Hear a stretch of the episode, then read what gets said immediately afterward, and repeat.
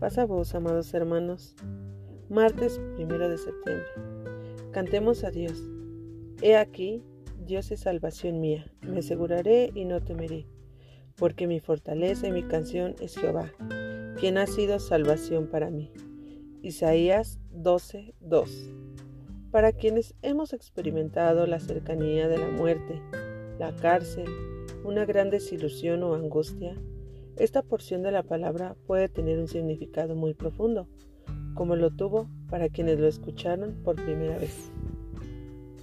Como Miriam alababa a Dios después de la liberación del Mar Rojo, los cantos de júbilo, este pasaje es un himno de acción de gracias de los, de los restaurados, que con gozo exaltaban a Dios como su Salvador y fortaleza. Israel estaba constantemente asediado por potencias extranjeras y en medio de la angustia, la zozobra, malos gobernantes y un estilo de vida que usaba el placer para escapar y evitar la realidad, Dios hizo su presentación a través de la vida de Isaías, quien dio palabra inspirada para evitar la tragedia, la muerte y el destierro. En medio de la infidelidad del pueblo, Dios siempre fue fiel y les daba motivos para mantenerse firmes a sus promesas, para no soltarse de Él y mantenerse de pie.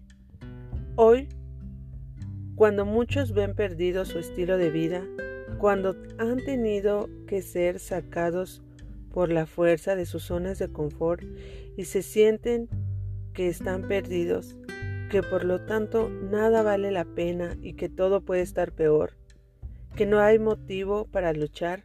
Isaías, hermanos, nos recuerda que Dios es salvación de cada uno de nosotros, que nuestra seguridad está en Él, que no debemos tener temor porque es nuestra fortaleza, que es nuestra salvación y el motivo de una canción de júbilo que podemos cantar porque sus promesas son firmes.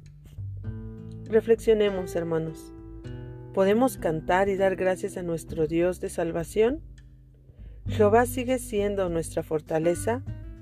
Muy a pesar de las crisis, respondámonos estas preguntas, hermanos. Oremos. Señor de mi salvación, te doy gracias, Señor, por un nuevo amanecer, por una nueva vida, Señor. Te doy gracias porque eres poderoso para sacarme de estas opresiones, por lo que quiero adorarte y servirte siempre. Amén, hermanos. Estoy segura que como yo, muchos de ustedes también lo creen así. A vos paz, hermanos.